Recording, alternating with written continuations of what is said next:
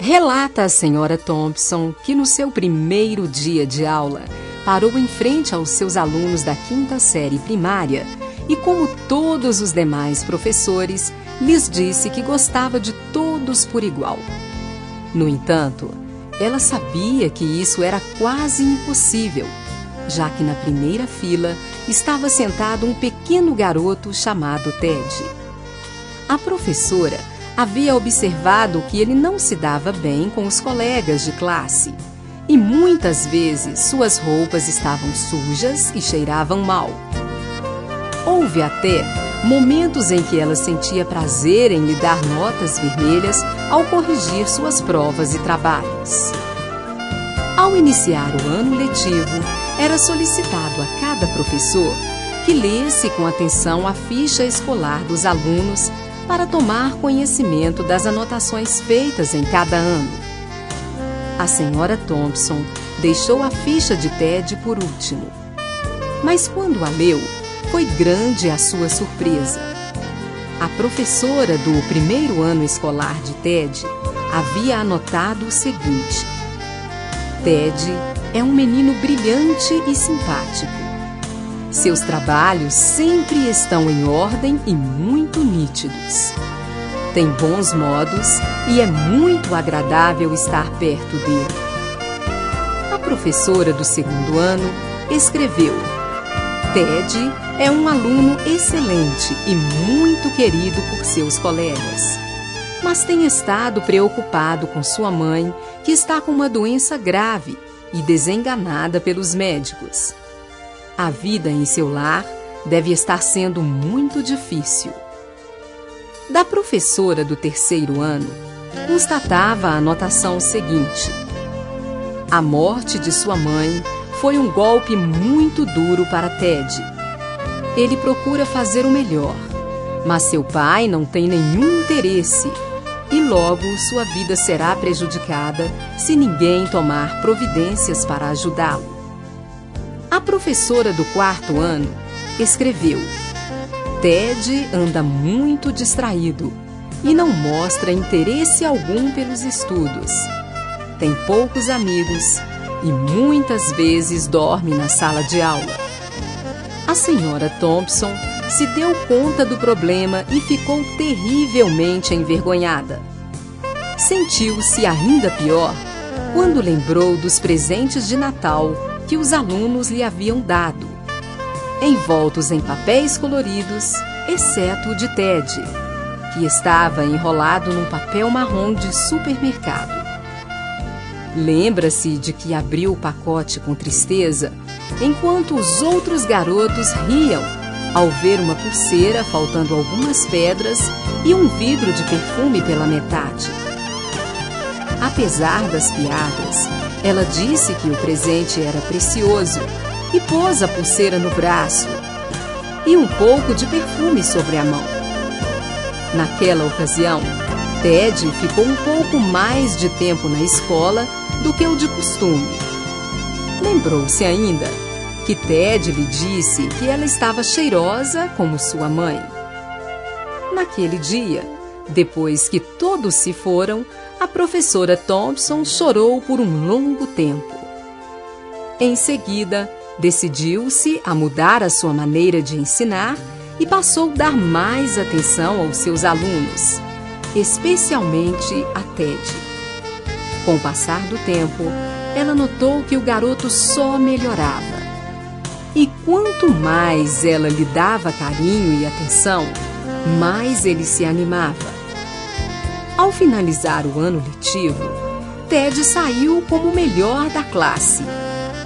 Um ano mais tarde, a senhora Thompson recebeu uma notícia em que Ted lhe dizia que ela era a melhor professora que teve na vida.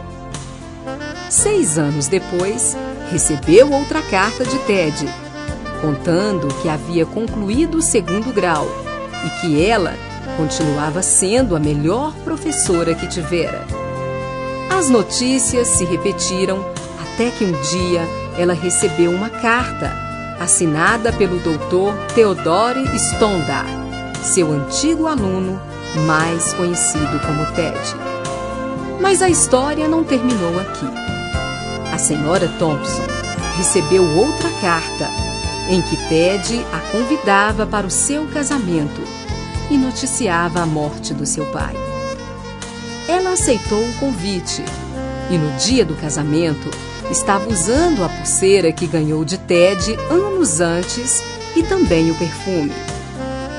Quando os dois se encontraram, abraçaram-se por um longo tempo e Ted lhe disse ao ouvido: Obrigado por acreditar em mim e me fazer sentir importante, demonstrando-me que posso fazer a diferença.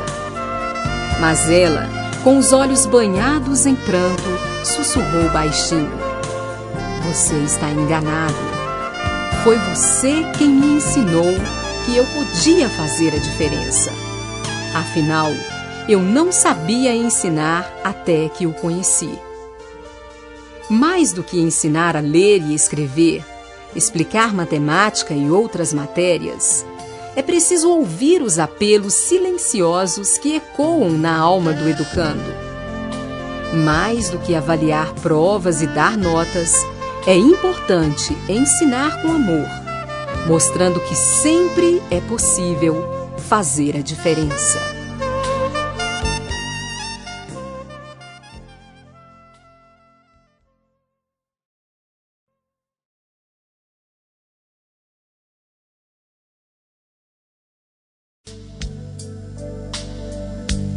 Existia um cidadão ganancioso demais.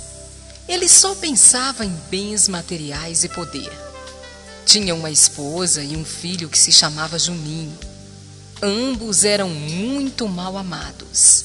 Aos dois, o homem jamais dava atenção e muito menos carinho. Ele ignorava a família e sempre estava pensando em dinheiro. Vivia viajando Inúmeras vezes, a mãe passava datas comemorativas com o garoto que chorava e sempre perguntava pelo pai. E o pai sempre estava ausente. Natal, aniversário, Dia dos Pais, nunca o homem aparecia para desfrutar de momentos de alegria com a família. A mãe, sem desculpas para dar ao filho, sempre dizia que o seu pai estava trabalhando para tentar dar mais conforto à família. Ele nunca media esforços nem sacrifícios para ganhar o seu dinheiro. E tinha um sonho: comprar um carro importado. Um dia, de tanto trabalhar, o seu sonho foi realizado. Ele conseguiu comprar o automóvel que sempre sonhou. Depois de algum tempo, foi se encontrar com a família. Chegando em casa no seu carro, foi logo se exibindo para todos. Era um carro de luxo, azul, que para todos ele mostrava como se fosse um troféu. Juninho chegava perto do pai que nem lhe dava atenção. Sequer percebia a presença do garoto. O homem só falava no carro, até parecia um louco. Depois de algum tempo de delírio ao lado do automóvel, o homem resolveu descansar. Foi dormir e então Juninho ficou olhando o carro e viu uma sujeira do lado. Querendo agradar o pai, pegou uma bucha de aço e um balde com água e sabão e começou a esfregar a sujeira que vira. E se animou tanto que resolveu lavar todo o automóvel. Depois, com a mesma simplicidade, com a mesma ingenuidade de antes, foi correndo acordar o pai. O homem, ao ver o carro todo arranhado, mais parecia um animal feroz e descontrolado. Como um demente, começou a bater nas mãozinhas do garoto. A mãe, que estava trancada num quarto, não podia socorrer o filho. Nada podia fazer e chorava feito uma louca. O pai, mostrando muita maldade e ignorância, não permitia que a mulher saísse do quarto para socorrer o filho. Três dias se passaram de sofrimento, até que o pai se foi e assim a mãe pôde buscar socorro para o garoto. Correu para o hospital com Juninho, mas quando o médico deu a notícia, era tarde demais. Teremos que amputar as mãos do seu filho. Vocês demoraram muito para buscar socorro e, infelizmente, nada mais a medicina pode fazer a não ser isso. Naquele mesmo dia, o garoto foi internado e submetido à cirurgia. Passados alguns dias, o pai do garoto foi avisado do ocorrido. A notícia deixou o homem completamente desesperado. Imediatamente ele se dirigiu ao hospital. Quando viu seu filho com as mãos amputadas, começou a chorar. O menino, mais uma vez, num gesto de simplicidade e ingenuidade, abraçou o pai, dizendo: Não fique triste, papai. Eu não estou com raiva do Senhor. E agora não terei mais as minhas mãozinhas para fazer nada de errado, muito menos para arranhar o seu carro. O homem saiu correndo, sem saber o que fazer com tanta dor e remorso. Não tinha mais outro jeito. Pegou então uma arma e, sem pensar duas vezes, atirou contra o próprio peito. Aquele tiro tirou a vida de um homem egoísta, covarde e ignorante. Termino esta história e espero não ouvir outras iguais. E mais do que nunca fica aqui uma mensagem para todos que querem ter o direito de ser chamado homem. Na vida, há coisas muito mais importantes que bens materiais.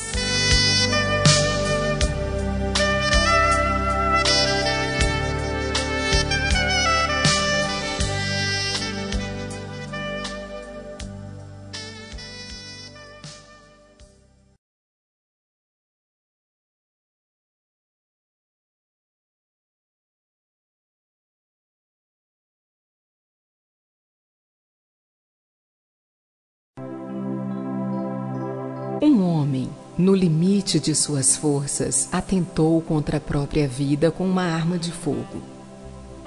Ouvindo o tiro, o vizinho entrou no apartamento e, ao lado do corpo, encontrou uma carta que dizia: Não deu para suportar. Passei a noite toda como um louco pelas ruas. Fui a pé porque não tinha condições de dirigir. Perdi o meu emprego por injustiça feita contra mim. Mas nada consegui. Ontem telefonaram avisando que minha moradia no campo foi incendiada. Estava ameaçado de perder este apartamento por não ter pago as prestações. Só me restou um carro tão desgastado que nada vale. Afastei-me de todos os meus amigos com vergonha desta humilhante situação. E agora, chegando aqui, não encontrei ninguém. Fui abandonado e levaram até minhas melhores roupas. Aquele que me encontrar, faça o que tem que ser feito. Perdão. O vizinho dirigiu-se ao telefone para chamar a polícia e viu que havia um recado na secretária eletrônica. Era a voz da mulher do morto. Alô, sou eu, querido. Ligue para a firma. O engano foi reconhecido e você está sendo chamado de volta para a semana que vem. O dono do apartamento disse que tem uma boa proposta para não o perdermos. Estamos na nossa casinha de campo. A história do incêndio era trote isso merece uma festa, não merece? Nossos amigos estão vindo para cá. Um beijo. Ó, oh, já coloquei suas melhores roupas no porta-malas do seu carro. Vem, estou te esperando. No último minuto, reflita só mais um minuto.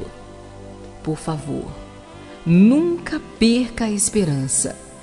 Por piores que sejam as circunstâncias, ainda há uma esperança. A promessa de Deus é: não temas, pois eu estou contigo. Não te assustes, pois eu sou o seu Deus.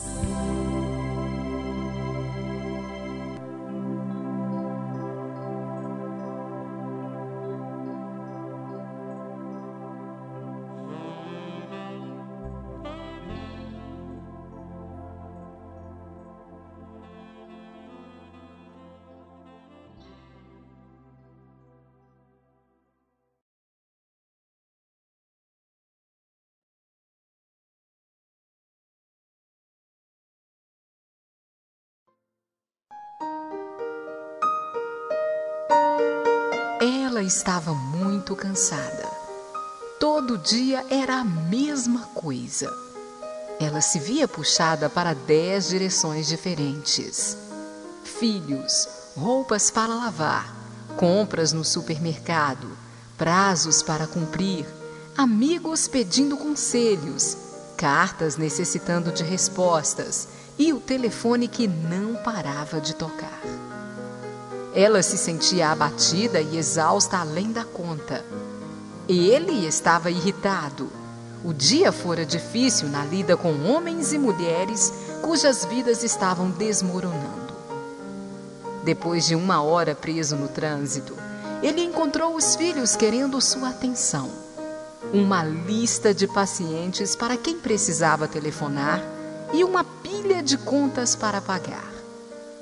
Nas primeiras horas da noite, ambos se esforçaram para não gritar, tentando controlar os nervos em frangalhos. De repente, alguma coisa insignificante acelerou o processo de descontrole. As vozes de ambos se elevaram diante da intensidade da discussão. Sem querer, eles estavam trocando palavras que não desejavam pronunciar. Assuntos que nem eram relevantes foram trazidos à baila. Mágoas passadas foram revividas. Mágoas guardadas e nunca perdoadas.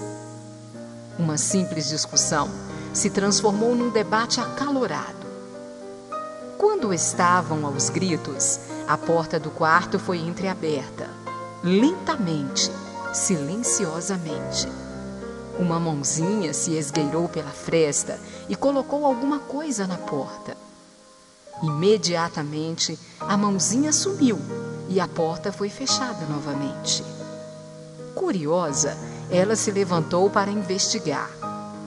Preso na porta com fita adesiva, havia um pequeno coração de papel pintado de vermelho, com os seguintes dizeres: Eu amo a mamãe e o papai também. Anthony, o filho de oito anos, estava fazendo sua parte em prol da paz na família. Lágrimas de vergonha molharam o rosto da jovem mãe. Marido e mulher se entreolharam arrependidos por terem permitido que as suas emoções extrapolassem e prejudicassem seu lar. De repente, nem lembravam mais sobre o que estavam discutindo quando o pequeno Anthony colocou o coração de papel na porta do quarto mas eles resolveram deixá-lo colado ali mesmo, como um lembrete para os dias futuros. As crianças têm a capacidade de apresentar soluções simples para problemas graves. Enquanto os adultos pensam em falar, dizer, justificar muito para tentar um clima de paz, elas o fazem apenas com um gesto. Talvez seja esta a razão porque o mestre Galileu, ao se referir às crianças, ensinou que o reino dos céus é dos que a elas se assemelham.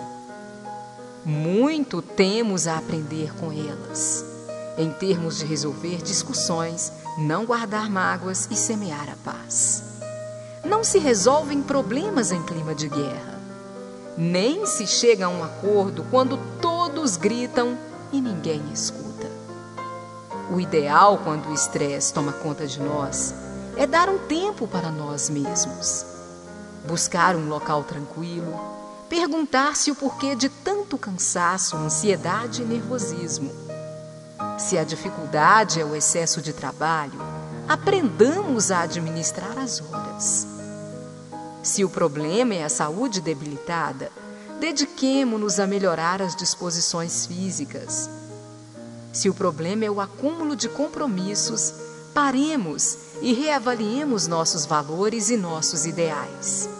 O que desejamos, afinal, para nossas vidas? E se desejamos um clima de paz, a nossa prioridade deverá ser viver em plenitude, o que significa organizar nossos horários, nossas tarefas, nossos compromissos deixando sempre um tempo longo para os exercícios de ternura e do amor que necessita ser bem cuidado todos os dias.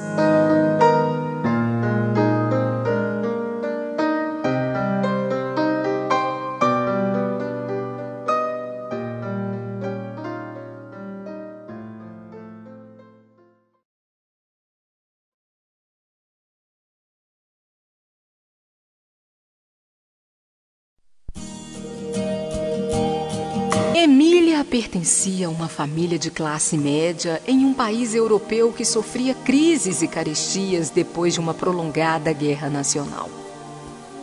Fome e epidemias ameaçavam a toda a população polonesa. Emília, desde pequena, tinha uma saúde frágil e não melhorava devido às condições em que vivia. Era ainda muito jovem quando se casou com um operário têxtil e se estabeleceram em uma cidadezinha nova, longe de familiares e conhecidos, Waldowice, a 30 quilômetros de Cracóvia.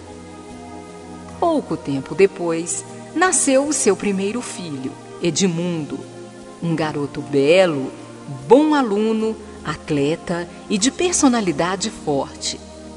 Chegaria a se formar em medicina. Alguns anos mais tarde, em 1915, Emília deu à luz a uma menina que só sobreviveu poucas semanas por causa das más condições de vida a que a família estava submetida. 14 anos depois do nascimento de Edmundo e quase 10 da morte de sua segunda filha, Emília se encontrava em uma situação particularmente difícil. Tinha cerca de 40 anos e sua saúde não havia melhorado. Sofria severos problemas renais e o seu sistema cardíaco se debilitava pouco a pouco devido a uma doença congênita. Além disso, a situação política do seu país era cada vez mais crítica, pois havia sido muito afetado pela recém-terminada Primeira Guerra Mundial. Viviam com o indispensável e com a incerteza e o medo de que se instalasse uma nova guerra. Justamente nessas terríveis circunstâncias, Emília percebeu que estava grávida novamente. Apesar de o acesso ao abortamento não ser fácil naquela época e naquele país tão pobre, existia a opção. E não faltou quem se oferecesse para praticá-lo. Sua idade e sua saúde faziam da gestação um alto risco para sua vida. Além disso, sua difícil condição de vida lhe fazia perguntar-se: que mundo posso oferecer a este pequeno? Uma vida miserável? Um povo em guerra? Emília desconhecia que só lhe restavam 10 anos de vida por causa dos seus problemas de saúde. Tragicamente, também Edmundo, o único irmão do bebê que Emília esperava, viveria só mais dois anos. Alguns anos mais tarde, aconteceria a Segunda Guerra Mundial. E no ano de 1941, o pai da criança que estava por nascer também perderia a vida. Contudo, entre as dificuldades que a assombravam e a vida que nela palpitava, Emília optou por dar à luz ao seu filho, a quem chamou de Carol. Ele foi o único sobrevivente da família. Aos 21 anos, ficou na terra sem os pais e sem os irmãos. Este menino hoje é um ancião, mas está vivo. E cada vez que visita algum país e passa por suas ruas, milhões de gargantas exaltadas lhe gritam: João Paulo II, nós te amamos. Com vários problemas de saúde, o Papa João Paulo II confessa que somente se sustenta pela força da oração dos que oram por ele. Pense nisso. A jovem Emília podia ter decidido por não permitir o nascimento daquele terceiro filho. Mas que grande homem teria perdido o mundo! Um homem que utiliza o seu prestígio para falar aos dirigentes das nações sobre as doenças da sociedade e que, esperançoso, afirma que há razões para confiar, há razões para esperar, para lutar e para construir. Pense nisso e jamais diga não à vida. Não importam as situações adversas, nem as nuvens barrascosas que teimam em se apresentar.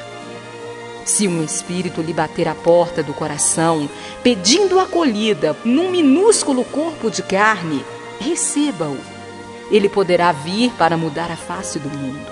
Ele poderá vir simplesmente para enrolar seus braços em seu pescoço e sussurrar aos seus ouvidos: Eu te amo, mamãe.